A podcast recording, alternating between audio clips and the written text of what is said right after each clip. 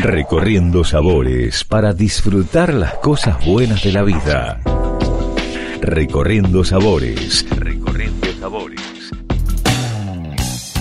Bienvenidos, mi nombre es Jackie Hapkin y les invito a recorrer el mundo con el podcast de Recorriendo Sabores. El episodio del día de hoy lo protagoniza el destacado sommelier Manuel Negrete desde México. ¿Cómo estás? Hola Jackie, muy bien, ¿y tú? Todo en orden por acá, espero que también por ahí en Argentina. Un placer que estés con nosotros y para poner un poco en contexto a los que están del otro lado, ¿cómo viviste la experiencia de participar eh, en el ASI Mejor Sommelier de las Américas de este 2022 que se realizó hace unos días en Chile? No, pues la verdad es que siempre es una experiencia enriquecedora. Primero que nada, yo creo que fue un gusto enorme el ver a, a tantos amigos sommeliers de diferentes partes de las Américas y del mundo, porque vinieron también una delegación de, europeos de la Asociación Sommeliers Internacional. Entonces, pues primero que nada, enriquecedora. Segundo, me dio mucho gusto porque tenía una pandemia mundial que no veía muchos de ellos. Y este también pues el, hecho de saber dónde estás parado y el nivel de exigencia que se tiene cada vez más alto en las Américas, que me da mucho gusto y que pues poco a poco le vamos tirando hacia el nivel europeo, ¿no? Entonces, más aún que, que haya ganado una amiga como lo es Valeria Gamper, entonces me da mucho, mucho gusto por ella y pues nada, al final siempre he dicho que lo peor que puede saludos, sommelier argentina y bueno, ha ganado, exactamente. Totalmente. Muchos saludos a, a, Valeria, a Martín Bruno, a todos los sommeliers argentinos, eh, por ahí también, a Matías. Por segunda vez también en el podio.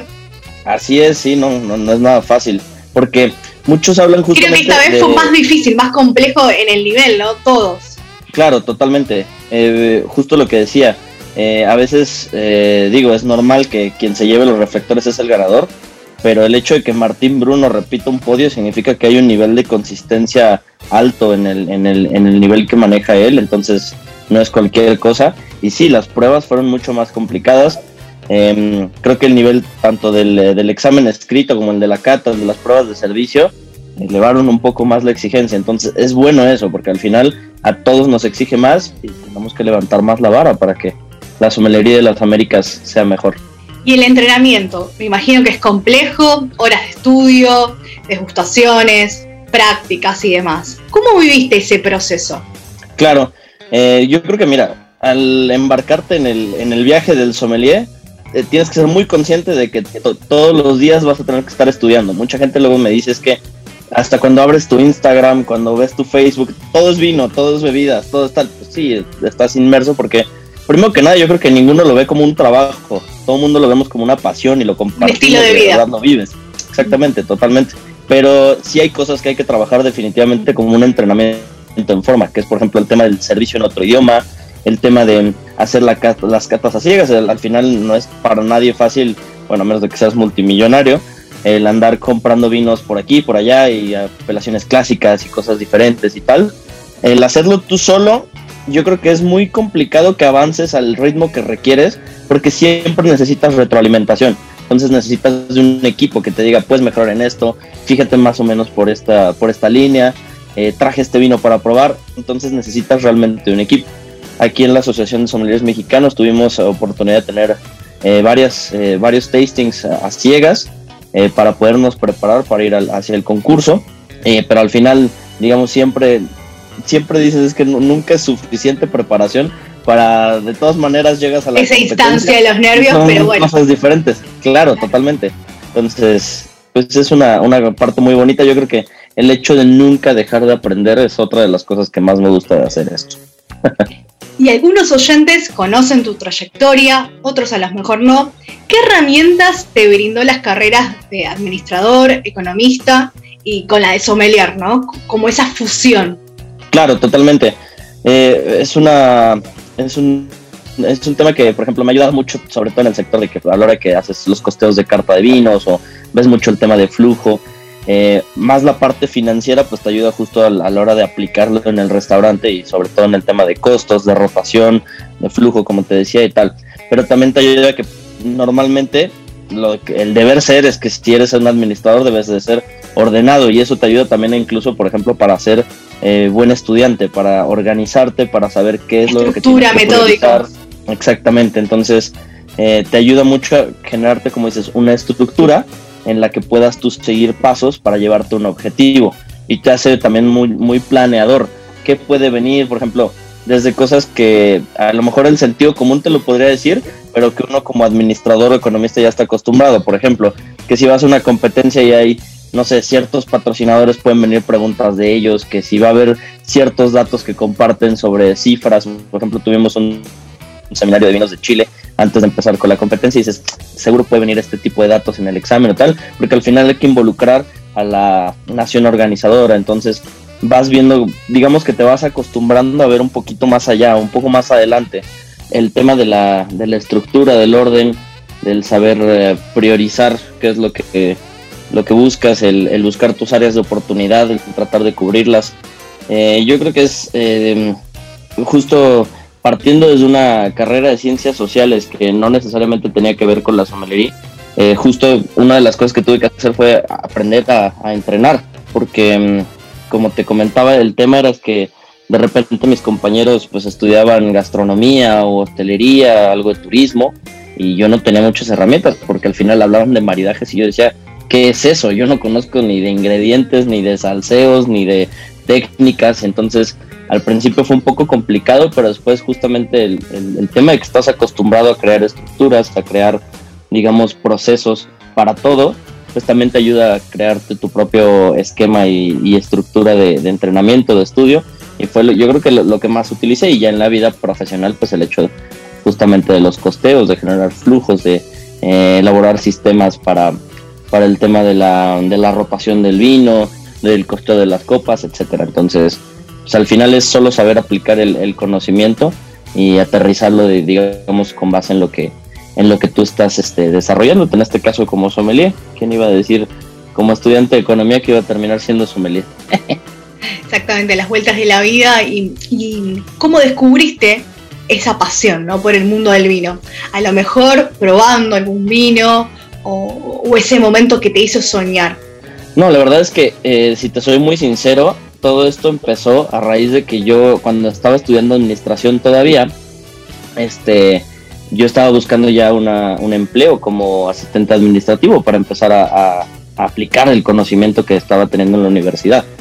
Entonces, este, llegó un momento en el que eh, tuve varios empleos, digamos, cortitos, pequeños, y uno de ellos fue ser como este, asistente, eh, tema también como de, mesero, para apoyar en la elaboración del, ¿cómo se llama? Bueno, en, la, en el desarrollo del concurso del embajador de los vinos de Alsacia que eh, patrocina, bueno, patrocinaba en ese entonces Sopexa acá en México.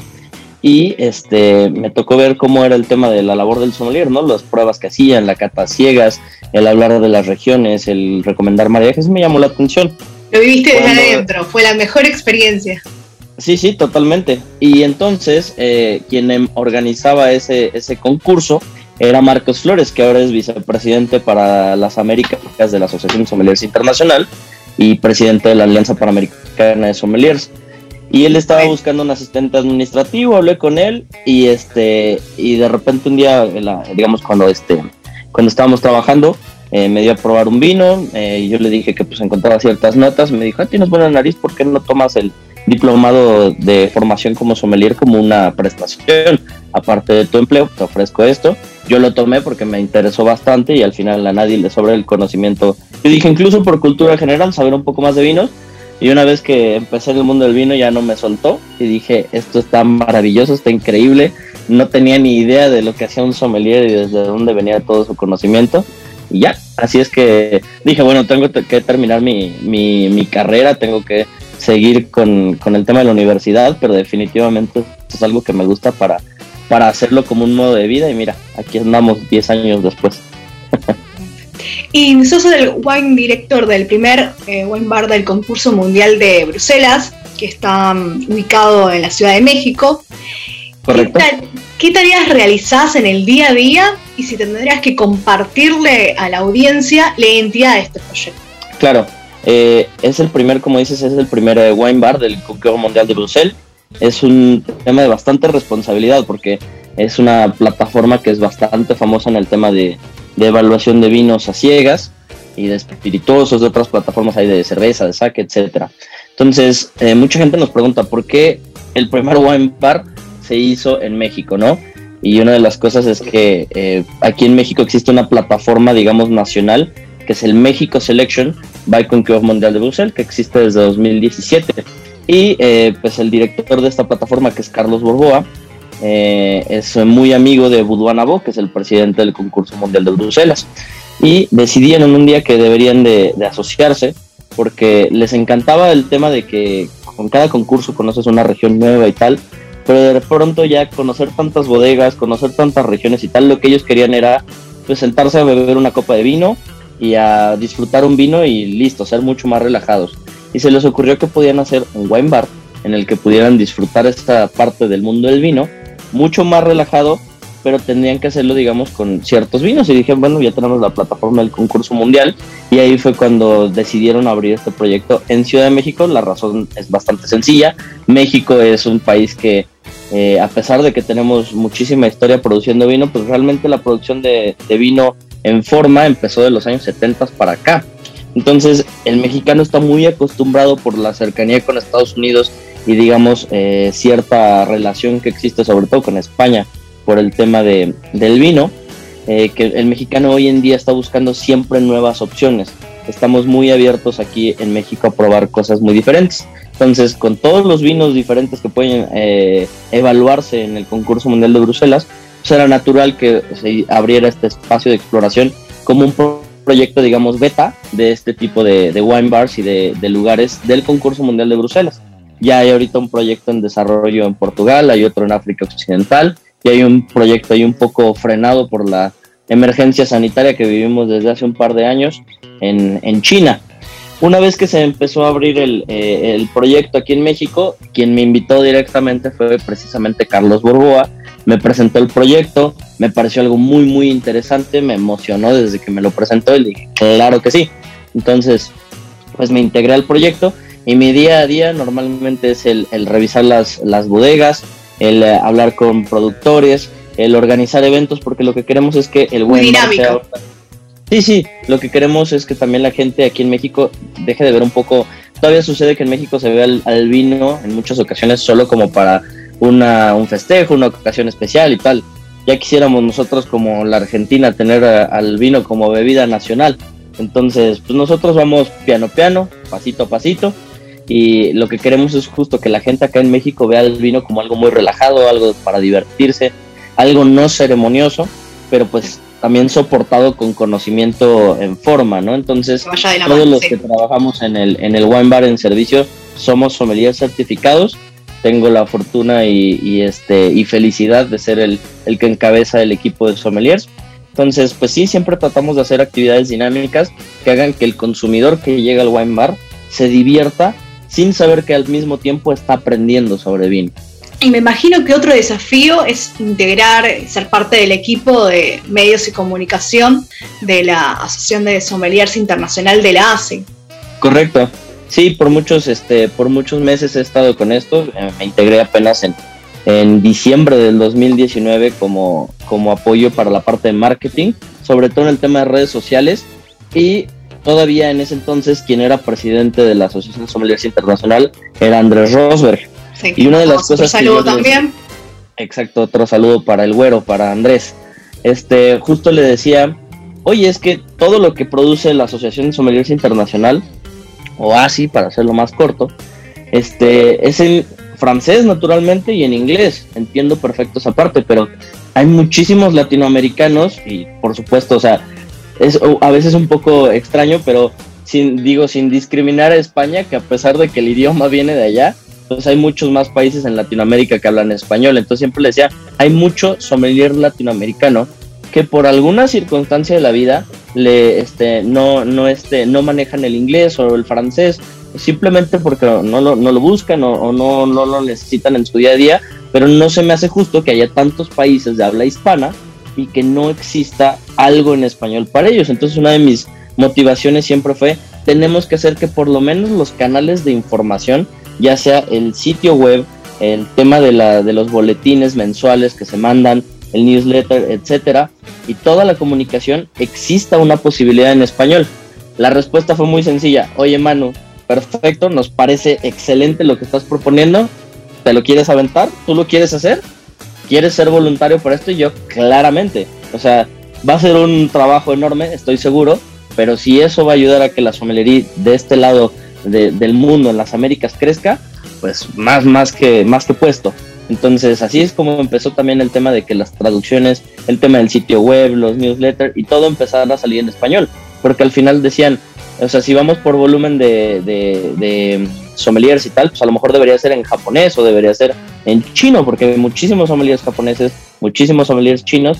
Pues les decía, sí, pero el alcance que también tiene el español es de varios países.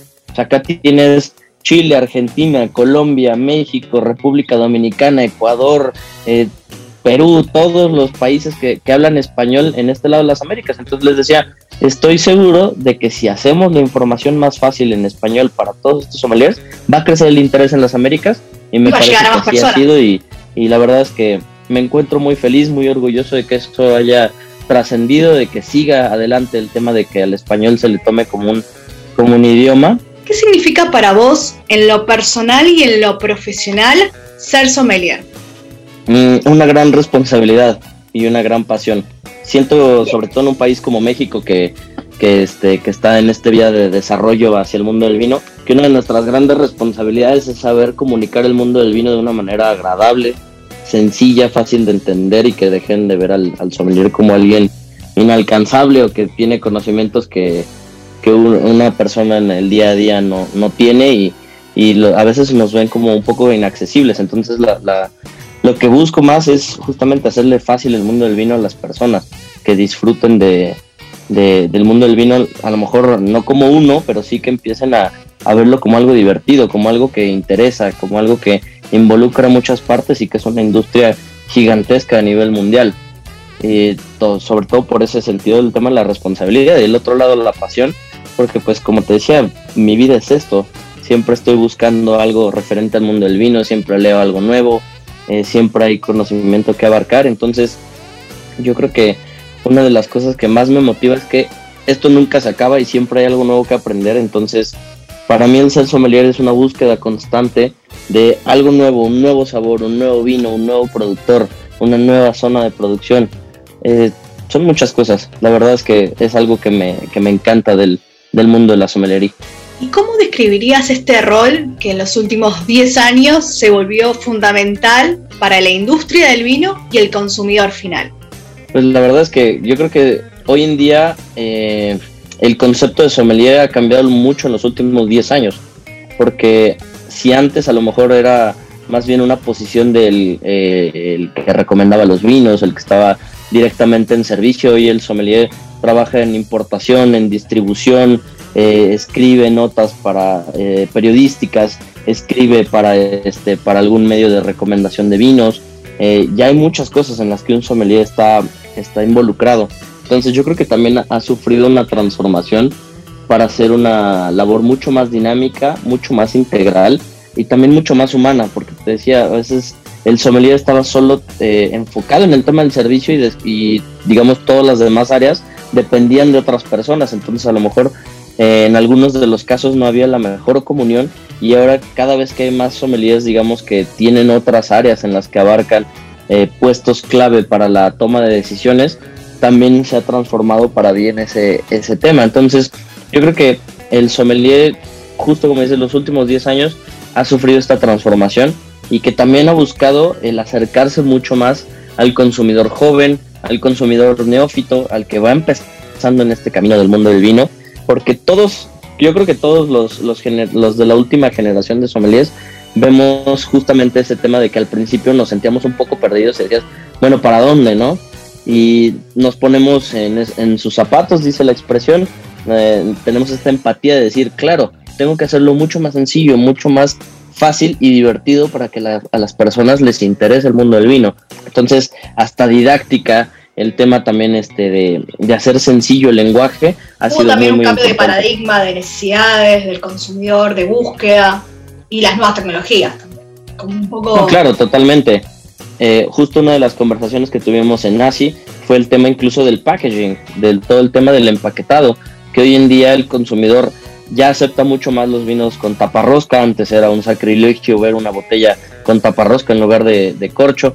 Hoy en día ya encuentras vino en lata, el bagging box, estos sistemas también incluso de, eh, de taps en lugar de cerveza, que sean de vino. Entonces también el consumidor ha evolucionado y nos vamos adaptando al tema de tecnologías no solamente para hacer la vida más fácil, sino también para hacerlo más sustentable, que es una de las cosas de, pues, de mayor relevancia. Primero en Europa, que yo creo que todo, cada vez que abres un periódico en Europa hay alguna nota al menos de sustentabilidad. Y este y en el resto del mundo cada vez eh, lo, tomamos con más seriedad porque es un tema pues muy muy relevante y muy de ahora. ¿Qué es lo más importante a la hora de desempeñarse como un sommelier? ¿no? Me refiero a esas aptitudes o, o cualidades que sí o sí debe tener un sommelier. Yo creo que primeramente lo más básico que tiene que tener un sommelier es actitud de servicio. Siempre estar dispuesto a resolver problemas porque Ah, algo que comentaba justo con mi equipo, les decía, una de las cosas más bonitas que tiene el ser sommelier es que ningún día es igual al anterior. Siempre vas a tener cosas diferentes en, este, en tu estación de servicio, eh, en el día a día. Y lo primero que tienes que tener es actitud de servicio, cómo resolver situaciones y cómo tener esa empatía para generarle una experiencia al comensal, a tu cliente. Porque al final les siempre digo, o sea, capacitar a alguien para abrir una botella y servir vino se puede hacer, es una habilidad mecánica, pero lo que crea un sommelier es una experiencia. El que tú digas, claro, no te preocupes, yo te voy a recomendar hoy qué vas a comer, qué vas a beber, en qué orden y tal. Tú solo encárgate de disfrutar, de dejarte llevar por el viaje y de disfrutarlo, sí, de, verlo como algo sencillo. Entonces, primero la actitud de servicio. Segundo, esa, es la diferencia en los comensales, ¿no? Creo que ahora un restaurante, una vinoteca eh, o alguien que tenga un espacio para vinculado con la gastronomía, necesita, creo que, un sommelier, ¿no? Ya como ni lo dudan, no lo piensan, es como si está en el ABC. Que a lo mejor antes, hace, unos años, como estábamos diciendo, no, no sucedía esto. Sí, totalmente. Antes al sommelier lo veían como un lujo, como un, eh, digamos, incluso como un gasto, el poder decir, oh, mi restaurante tiene un sommelier, era simplemente para decir, ah, claro, tengo la suficiente plata para poder permitirme el tener un sommelier. Y ahora lo ven como una inversión. Este señor o esta señorita nos puede ayudar a rotar mucho más el vino, a que la gente beba más vino, a crear experiencias de alto nivel, a que sean diferentes tiempos, a que la gente se sienta incluso este, guiada sin necesidad de andarse rompiendo la cabeza por ver si escojo una u otra botella y si mi dinero lo voy a invertir en este en, en el vino correcto para crear una experiencia. Entonces, como dices, yo creo que ya ahora más que un gasto nos ven como una inversión y como una herramienta y es el deber ser, ¿no? ¿Y qué cambio observaste o viviste eh, en la pandemia, en el COVID, de los sommeliers? Esa es la famosa eh, la famosa, el famoso dicho frase, la, lo que es reinventarse, ¿no? No, claro, totalmente. Yo creo que lo primero fue que, bueno, no sé cómo era en Argentina, pero acá en, México la gente todavía era un poco reacia a comprar vino por medios virtuales. De repente sí había gente que encargaba vino directamente a la bodega y que les llegara una cajita de vino a su casa y tal. Pero tuvieron un... Además en la vinoteca hasta que después tiendas virtuales, el takeaway furor. Correcto. Entonces antes la gente era solo lo compro si lo puedo ver, si lo puedo sentir empezaron a venderse mucho más en, modo online y también los sommeliers empezaron a decir, claro, tenemos que, como dices, reinventarnos y hacernos accesibles por medios digitales. Tristemente y difícilmente, pues el, el, tema de la labor del sommelier, pues a distancia es un poco más complicado, sobre todo porque muchos de los que estaban en servicio, pues les cerraron el restaurante temporalmente o definitivamente, que era mucho más triste. Y hay mucha gente que, que tuvo literalmente que, que ver cómo poder atraer clientes y hacerlo en medios digitales. Entonces mucha gente empezó a organizar eh, cursos rápidos de cómo entender el vino, o el 1, 2, 3 del vino, el ABC, o viste mucha gente que, que empezó a trasladar las clases que daba de manera presencial a un formato digital, eh, enfrentar el tema de cómo les mando los vinos, porque a lo mejor no me puedo costear mandar la botella completa, entonces tengo que ponerlo en unidades más pequeñas, se los tengo que mandar, los servicios de paquetería colapsaban al principio porque pues siendo un país de 136 millones de personas, todo el mundo quería mandar algo a alguien, ¿no? Entonces, eh, sí hubo un tema complicado en los primeros meses, yo creo que abril hasta agosto, septiembre de 2020, fue un poco caótico, pero después la gente se, se acostumbró, empezó a, verlo como una opción y el sommelier también encontró en ello un canal eh, no solamente de, difusión del vino, sino también de empleo. Entonces hubo una reinvención desde muchos ángulos y que pues eh, gracias a Dios creo que salió bastante bien para todos. ¿Y crees que el nivel del sommelier está aumentando en América Latina desde tu experiencia? No, definitivamente, sin dudarlo.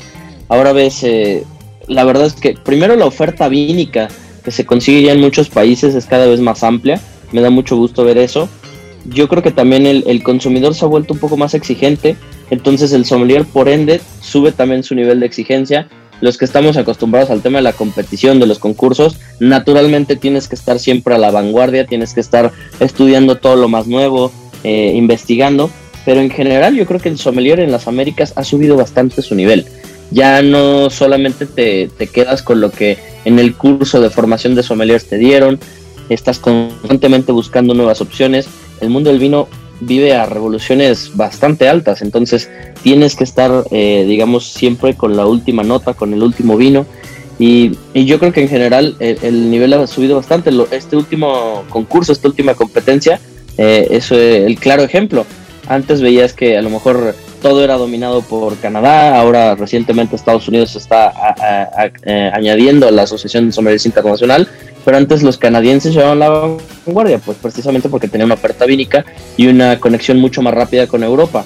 ¿Cuál es el tema? Ahora ves sommeliers argentinos, ves sommeliers chilenos, dominicanos, venezolanos, que trabajan en España, en Italia, en Reino Unido, que tienen también este conocimiento mucho más a la mano y que cada vez ves a sommeliers eh, latinoamericanos eh, buscando siempre el, roce internacional. Si bien Tenemos una gran referente, Paz Levinson, Argentina. totalmente, Paz es uno de los grandes ejemplos, totalmente. Ella al estar a cargo de varios restaurantes con ese altísimo nivel que son eh, el, grupo que maneja, pues, o sea, no es cualquier cosa. O sea, el hecho de que escojan a, a una sommelier argentina es reconocer que el nivel de las Américas ha subido bastante. Y Paz Levinson aparte tiene eh, esta, este carisma, esta humildad. Marco el camino. De hacer sencillo el mundo del vino, que es algo que necesita incluso el, el consumidor. Y que venga de un latinoamericano, estando en Europa, yo creo que tiene todavía un valor agregado, porque siempre lo he comentado con, con mis amigos de ASI los europeos tienden a ser, en su gran mayoría, son muy técnicos, son eh, muy pulcros en su servicio y tal, pero a veces les hace falta ese como esa chispa que tiene el latinoamericano, que es mucho más eh, cálido, mucho más cercano. Y exactamente, entonces ahí es donde llevamos la gran ventaja y si lo, lo basas en un conocimiento tremendo como el de Paz, como el de Valeria, como el de Gustavo García que anda en España, eh, como el de Fede de Moura de Uruguay que también anda en España, la verdad es que el nivel sube, sí o sí tiene que subir. A lo mejor ahora te está escuchando un sommelier y tienen que armar una carta de vinos. ¿Qué para vos, qué es lo más importante a la hora de elegir los vinos, seleccionarlos? O se tiene que hacer a lo mejor una carta de, vinos del mundo. ¿Qué tenés en cuenta? Pues lo primero para elaborar una buena carta de vinos es ver el concepto que va a tener el lugar eh, al que le vas a crear la carta de vinos. Si es un restaurante, si es un wine bar, si es un hotel, si, qué tipo de público vas a recibir, en dónde está ubicado este restaurante, el recinto donde vayas a tener esa carta de vinos. Y con base en eso decidir, por ejemplo, si tengo un restaurante de comida mexicana, pues tiene que haber vino mexicano sí o sí, pero tiene que haber una oferta también vínica de diferentes partes del mundo. Entonces, yo creo que primero es estudiar el tipo de recinto y el lugar en donde lo vas a ubicar. Y ya con base en eso tienes que ver la cantidad de etiquetas que vas a manejar y cuál es el perfil que te va a funcionar. Si estás en un restaurante de comida del mar, pues naturalmente el tema de espumosos, blancos, rosados va a llevar preponderancia.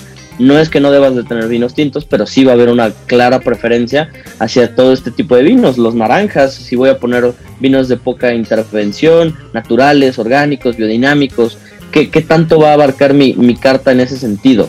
Si voy a estar en un restaurante de carnes, pues naturalmente va a tener que haber una oferta importante de vino tinto, pero también tienes que tener una buena oferta de rosado, a lo mejor más corta, pero una buena oferta de rosado, de blanco, de espumoso, pero van cambiando, digamos, los, este, los, este, la preponderancia de cierto estilo de vino.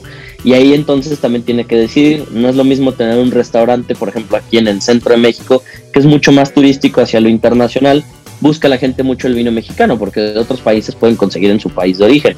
Pero si estás en una zona trendy como lo es Polanco, la zona de Roma, Condesa, ahí tienes que tener más vinos naturales o orgánicos o biodinámicos. Si estás en el aeropuerto, tienes que tener una oferta internacional tremenda y aparte vino mexicano. Entonces, todo tiene que ver con el lugar y también eh, desde la, no solamente la oferta de la lista de vinos, sino cuántos vinos voy a tener por copeo. Mis vinos por copeo van a ser eh, copeos de rotación rápida, los voy a tener con el Coraván, los voy a tener eh, vinos de alta gama. Entonces son varios los, los criterios que tienes que organizar, porque cada, cada lista de vinos tiene que ser un traje a la medida, literalmente. ¿Y cómo te definirías como profesional? ¿Cómo me definiría como profesional? Es una buena pregunta. Yo creo que soy, siempre he dicho que soy medio ñoño, medio geek, porque soy mucho de que si algo no lo conozco, lo investigo hasta que llego hasta, la, hasta el hilo negro, ¿no? Hasta decir, ah, claro, esto es lo que, lo que generó este movimiento, ¿no? ¿Eh? Sí, sí, detallista. Yo soy detallista, curioso. Correcto. Exacto, y siempre eh, todos los proyectos en los que formo parte trato de dar el valor humano, el decir no solamente estás vendiendo vino, no solamente estás vendiendo un destilado o un té, estás vendiendo el trabajo de todas las personas que van detrás de esta botella, de, esta, de este producto, y siempre trato de, decirle a mi equipo que lo más importante es las personas que hay detrás y las personas que van a recibir este producto. Entonces tienes que ser muy empático. De repente te encontrarás comensales y clientes que son medio cerrados y que te dicen, sí, simplemente ábreme la botella, lo consumo y listo, no me cuentes nada. Pero la gran mayoría eh, de los clientes están ávidos de conocer esa historia detrás que hay del producto, porque eso es lo Quieren salir de su zona de confort y buscar experiencia. Correcto, totalmente. Y como te decía, la gran diferencia de comprar una botella de vino en casa, abrirla y compartirlo con tu pareja, tus amigos, tu familia, quien sea, o bebértelo solo, a hacerlo en un restaurante o en un wine bar es precisamente la experiencia que alguien más puede crear para ti. Porque, eh, digamos, ahí es donde se justifica el que, pues sí, el, el costo de un vino en un, en un restaurante no solo lleva el tema de que se hace un servicio, sino que creas una experiencia. Entonces, siempre les digo, que lo más, lo más importante y lo más importante para mí es que la gente diga, wow, o sea, si no, si no, si bien no quiero decir este quiero ser algo inolvidable, por lo menos que la gente recuerde que el día que vino al lugar donde yo hice la carta de vinos o donde Manuel me atendió, me llevé un valor agregado. Me acuerdo de este vino con cariño o me acuerdo de la historia que les conté sobre el productor y su familia y el perrito que está en el viñedo y tal todo ese tipo de cosas crean conexiones con el, con el vino, literalmente. Entonces la gente se interesa por probar nuevas cosas y volver contigo. ¿Y cuál es tu opinión sobre el rol de la mujer en el mundo del vino? Eh, yo creo que la mujer en el mundo del vino es algo trascendental a niveles increíbles. ¿Por qué? Primero que nada, yo estoy convencido de que las mujeres sommeliers son mucho más sensibles, mucho más eh, minuciosas y detallistas que los hombres. Los hombres de repente eh, no vemos el detalle o no tenemos esa sensibilidad, esa delicadeza para ver más allá. Yo estoy, te digo, convencido de que las mujeres normalmente tienen mucha mejor nariz y son mucho mejores catando que los hombres. Eso, de eso estoy convencido, sin ninguna, eh, sin ninguna duda. Y la otra es que también me gusta que eh, cada vez se vuelve mucho más trascendental y la cantidad de mujeres que hay sommeliers, por lo menos acá en México, y me he dado cuenta que en muchos países es así, es cada vez más importante. Cada vez tienes más mujeres que son presidentas de la Asociación de Sommeliers de su país. Ahí tienes, por ejemplo, a Adriana Rossi en Uruguay, tienes, por ejemplo, a, a, en, más importante. Colombia. Ganar su lugar. Exactamente. Correcto, tienes a Liora en la de Noruega, tienes a Heidi Makinen en Finlandia, tienes a muchas más mujeres que tienen un rol relevante y que es algo que era muy necesario. No solamente a veces un, poco el tema de, buscar la, inclusión y el tal, sino que la mujer tiene un punto de vista mucho más integral normalmente. ¿Eh? Que era necesario también. No, claro, totalmente. Eh, porque te digo, o sea, la, la, para mí la mujer tiene un punto de vista y una forma de ver las cosas que a veces trasciende mucho más la forma en que los hombres lo vemos. Entonces era muy necesario el input de las mujeres y que nos dieran directrices de cómo hacer más fácil la vida del, del sommelier para con el comensal y la vida de las mujeres como sommeliers dentro de la industria. ¿Y qué zonas vínicas te parecen más interesantes de lo que visitaste o bien probaste sus vinos? Híjole, esa sí es una pregunta complicada porque hay muchas zonas que me han sorprendido muy para bien. Ahora recientemente las cosas nuevas que vi en, en, Chile eh, me, me, volaron un poco la cabeza, ves una, una perspectiva diferente. Yo creo que tiene varios años que Chile hace cosas interesantes, pero de las zonas que he visitado últimamente, bueno, un poco antes de la pandemia realmente, pero por ejemplo Ningxia en China, cuando lo tuve oportunidad de visitarlo, me voló la cabeza la cantidad de, eh, de plata que tienen invertida en las bodegas, el desarrollo de la tecnología que hay con, con, el tema del vino, las asesorías internacionales que tienen, es algo bastante, bastante impresionante. Y yo creo que de las zonas que también les he agarrado mucho, mucho cariño y que yo creo que ahí sí tengo un tema de, de un gusto personal y un un este, cariño especial por estas zonas es tanto Alsacia como, como Austria. Alsacia como una zona más un poco más tradicional, es francesa, productora de vinos blancos espectaculares, pero que para mí es mágica. Yo creo que todo sommelier eh, debería de visitar, y bueno, cualquier persona debería de visitar Alsacia alguna vez en su vida porque es precioso. Y en el tema de lo, lo, lo nuevo, lo trendy, Austria me pareció un país súper ordenado, súper interesante en la producción de sus vinos blancos y tintos tienen mucha tecnología invertida, tienen mucho respeto por la tradición, pero también buscan estar a la vanguardia de la tecnología. Entonces es eh, bastante, bastante interesante lo que está sucediendo en Austria, que es uno de los países más dinámicos dentro del panorama europeo en cuanto a la evolución de sus designaciones de origen, las famosas DAC, y el tema de cómo se empieza a, este, a legislar con base en un, este, en un proyecto sustentable de zonas de vino. ¿Y cuáles son los cambios que a lo mejor observaste en el consumidor durante estos últimos meses? Y para vos, ¿cuál es la próxima etapa? ¿no? Obviamente que depende del mercado en el país que estemos. Sí, claro, totalmente. Depende principalmente de eso, pero acá en México por lo menos yo vi que mucha gente, como te decía, se empezó a animar a comprar vino en línea, a decir, bueno, me pido una cajita de 12 vinos, pero de un surtido. Pruebo vinos blancos, tintos de diferentes bodegas, eh, me, los, me los tomo en casa y listo. Pero también un, tema muy importante es que la gente empezó a ver acá, por lo menos en México, en el vino, un tema de, eh, vamos a, si estamos encerrados, quiero aprender algo. Y el, tema del vino por cultura era algo que le interesaba a mucha gente, pero que no se daban a veces el tiempo de, de, sentarse a aprenderlo, a sentarse a experimentarlo, y la pandemia ayudó muchísimo a eso. También el hecho de que la gente decidió dejar de comprar a lo mejor 5 eh, o 6 botellas de 10 dólares para comprarse una o dos botellas de 20 o 30 dólares. Entonces también empezaron a, a, este, a experimentar con vinos de gamas un poco más altas, de ver la diferencia entre el costo, porque una botella de vino cuesta tanto y la otra cuesta tanto. Entonces eh, yo creo que el consumidor se volvió más abierto a, probar cosas diferentes, a salir de su zona de confort y también a invertirle un poco más al, tema del vino para ver esas diferencias. Entonces, ya ahora que todo está abierto, que la gente está vacunada y que empezamos a tener eventos presenciales con mayor regularidad, ves que el consumidor ya está un poco más informado y ya sabe más qué es lo que busca. Ya no anda un poco a tientas, a ciegas, esperando que tú les recomiendes, sino te dicen, claro, en la pandemia probé este vino, oye, ¿tienes algo similar o algo que me vaya a gustar con base en, en que este perfil me agradó. Y claro, entonces ya te diviertes incluso más como sommelier porque dices, claro, ya hay una base de conocimiento, ya hay una base en la que el, el consumidor sabe qué es lo que busca. Yo ya le puedo recomendar con mucha más claridad y les haces una experiencia mucho más grata. Y desde tu experiencia, ¿cómo podemos acercar el vino a los nuevos consumidores o a esa nueva generación? Desde, desde un lado a lo mejor eh, más dinámico, más lúdico, pero también con información.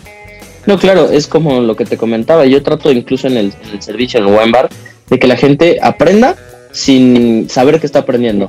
Entonces es mucho el, darles estas, estas historias que hay alrededor del vino, de repente incluir alguna, alguna broma, algún chiste, para que la gente pues, se divierta también con ello y hacerlo de una manera súper relajada. No andarles diciendo, sí, claro, este vino tiene aromas terpénicos, porque te van a ver con cara de what. Entonces es más fácil decir, claro, este vino huele a flores y hacérselos mucho más sencillo, decirles, claro, ese, tienes este perfil porque el clima es tal y bla. Entonces vamos a encontrar este tipo de vino con lenguaje muy, muy, este, muy sencillo, pero dándoles las razones de por qué el vino se comporta de esa manera. Si es por la región, por el tipo de clima, por la uva, por la estancia en la barrica, en la botella, si es de mínima intervención, etcétera. Y con eso, el cliente o el consumidor empieza a decirte, claro, ahora entiendo, ahora me, me hace sentido el por qué este vino se comporta de esta manera. Pero siempre digo, o sea, el, el sommelier no debe ser lo más relevante en, la, en el servicio, sino el vino, el producto. Porque a veces incluso eh, por tratar de andar educando a los, a los comensales, terminas dando una clase junto a la mesa y tampoco la gente busca eso. No en la mayoría de los casos. Si el cliente te sigue preguntando, claro, le puedes brindar información. Pero nunca es como decir, oh, claro, soy sommelier y sé mucho del mundo del vino. Sino decirle, Mira, vas a encontrar esta acidez fresca porque es un vino que viene de una zona muy cercana al Atlántico, entonces baja mucho la temperatura, por ende es un vino bastante fresco, vas a encontrar este tipo de notas, va a acompañar perfectamente a tu plato por estas circunstancias, la textura, el salseo, la, este, la temperatura y va a crearte una experiencia. Entonces, con que seas sencillo pero muy puntual, la gente aprende, se divierte y la pasa bien. ¿Sabes del momento que vive México en cuanto a los vinos y a los destilados, que los destilados cada vez tienen mayor protagonismo. Y el crecimiento también de, diferentes zonas, si vamos a hablar de en Latinoamérica en general, ¿no? Claro, eh, bueno, primeramente que el vino mexicano vive un momento bastante interesante. Antes la gente se lo ubicaba, incluso aquí dentro de México, a Baja California como el productor eh, principal de vino y a Querétaro, que es una zona justo aquí al norte de la Ciudad de México, como el productor de espumosos. Y San se acabó. De repente se acordaban que en Coahuila está Casa Madero como una de las bodegas o la bodega más antigua de América. Y eh, entonces de repente era como, pues sí, se produce vino y tal, pero quién sabe, ¿no?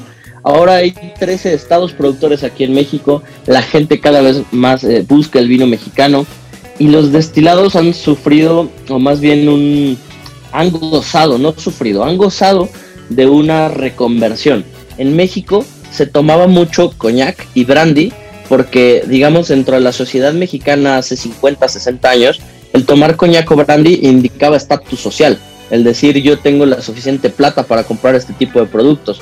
Entonces México es un consumidor tremendo de brandy y de coñac, pero en los últimos años ha habido una reconversión.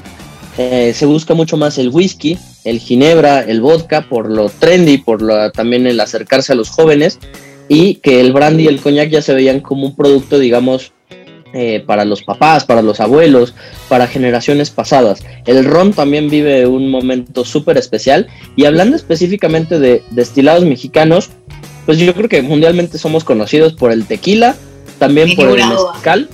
Sí. Sí, sí, o sea, eh, yo creo que países me y me preguntan de dónde soy, me dicen, ah, claro, tequila Sí, o sea, es un emblema literalmente de México. Yo creo que México eh, tiene que ver con tequila y tacos, ¿no? Eso es mucho de lo que nos dicen. Y el tequila sí que ha, vivido un momento de reconversión.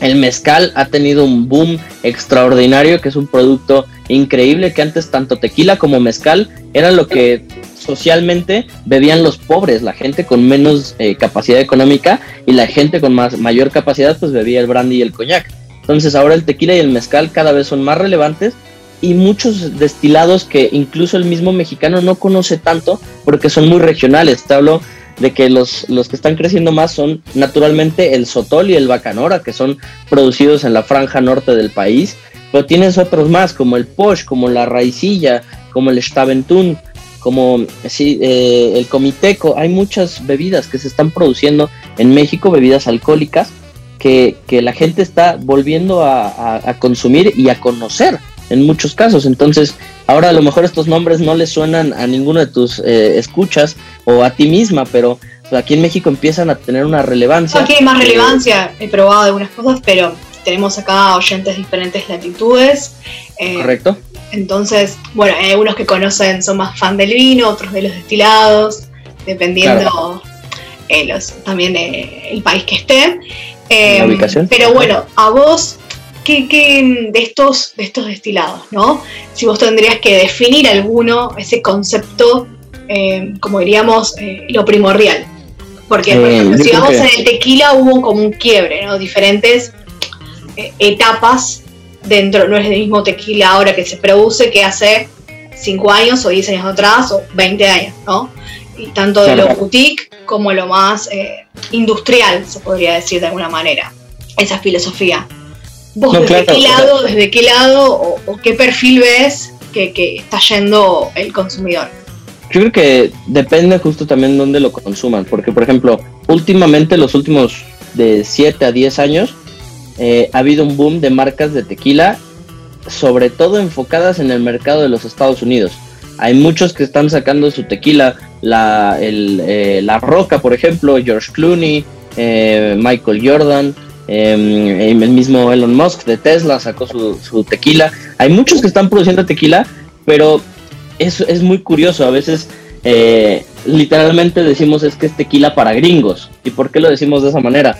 Porque huele mucho a barrica, es muy suave, pero no parece tequila. Entonces es uno de los grandes, eh, digamos, como ironías. Por ejemplo, el tequila patrón también fue creado así. Entonces, el mexicano, eh, por ejemplo, el hecho incluso también del, luego como te dicen, el tequila es con la sal y el limón y eh, tiene que beberse en shot y tal, o, al revés, ¿no? Que dicen el famoso sipping tequila, que es de traguito en traguito, pero son tequilas creados mucho para el perfil de los Estados Unidos que no le gusta tanto el sabor del, agave, lo que buscan es la experiencia de la barrica y naturalmente el sabor intenso. Acá en México se vive un momento de reconversión de que el tequila tiene que oler agave. Tiene otro tequila este para los cócteles también, o que se usa el otro para la gastronomía, como que hay diferentes perfiles también. Totalmente, también el, tequila industrializado, el de mayores volúmenes, pues sí, naturalmente es el que se utiliza para las barras, para las margaritas, para este, para el consumo rápido, para los este, para los, ¿cómo se llama? Los dirían en Argentina, para los boliches, para acá los antros, los, los este, las discotecas. Entonces, Em, depende para qué lo busques, es el tipo de producto que vas a usar. Lo mismo con el mezcal. Hay mezcal desde 10 eh, dólares la botella hasta 400 dólares la botella. Entonces, depende qué es lo que estés buscando. Y un destilado que está volviendo loco a Europa del Este y a muchos mexicanos es el sotol, que es eh, un producto que se hace en la franja norte del país, que se hace con una planta que es una asparagácea, no es un agave pero que haces un destilado muy muy similar y que es muy del desierto, es una es una un destilado bastante bastante peculiar cuya nota principal es que literalmente huele a desierto, huele a arena, huele a tierra. Entonces, de repente el, el sotol, me ha tocado clientes de El Salvador o de Nicaragua que me dicen, el sotol huele como a gasolina y o lo aman o lo odian. Y, así el, el, sotol es una cosa muy, muy peculiar. A mí me encanta. Hay, por ejemplo, a mí el perfil yo creo que, que le gusta el whisky o las cosas con turba. Ah, por ese lado. Pesadas, exactamente. Si, si, te gusta más como el ron, el brandy, el sotol no es para ti. Entonces es una cosa bastante divertida. Claro, sí, sí. Eso eh, tiene esas notas precisamente. ¿Y, ¿Y, próximo desafío que tengas o proyecto que esté en puerta para, ya sea para este año o el año próximo? Pues eh, ahorita, justamente en unos días, uno de los eh, mayores desafíos que tengo en mi vida profesional es que eh, en unos días voy para España, para Valladolid, para ser juez del concurso mundial de Bruselas en su edición de Rosados y en el concurso mundial del Sauvignon. Entonces yo creo que es una de las cosas más importantes que me han sucedido en la carrera junto con las competiciones. Eh, mi, mi, tirada, mi proyecto es seguir adelante con el, con el Wine Bar y sus diferentes este, plataformas que se están abriendo, como te decía, en Portugal, en África Occidental y posteriormente en otras partes del mundo. Y yo creo que también el reto es día a día, el seguir eh, estudiando, el seguir conociendo, el seguir compartiendo mucho más del mundo, no solo del vino, sino de las bebidas alcohólicas, y siempre hacerlo desde, desde una plataforma muy humana, desde un compartir con, con sinceridad, con así como tenemos esta conversación, algo muy relajado, pero siempre con una base de conocimiento. Entonces, yo creo que el reto empieza en el día a día y en los proyectos a mediano y largo plazo, pues son precisamente esos que te comento. Y por último, ¿querés recordar dónde te podemos encontrar y las redes sociales? Ok, pues para en el tema físico me pueden encontrar de lunes a sábado en el Wine Bar del concurso mundial de Bruselas, acá en Ciudad de México. Estamos en una de las zonas más populares, que es la colonia Juárez, justo en el sector de la avenida Paseo de la Reforma, que es este, como luego le dicen el Campos Delicios de la Ciudad de México. Y este en redes sociales estoy como Manuel Negrete en Facebook y en Instagram estoy como Mexican Som, mexican.sowm. Así me pueden encontrar. Agradezco la comunicación, Manuel Negrete. Fue un placer que haya sido protagonista de un episodio de Recorriendo Sabores. Muchísimas gracias a ti y a tus escuchas, querida Jackie. Un saludo fuerte a todos mis hermanos argentinos. Un abrazo y un beso puntualmente para ti y estamos a la orden. Espero verlos pronto acá en Ciudad de México o en alguna parte. O en Argentina también, en parte del mundo. Hasta la próxima y salud. Hasta luego.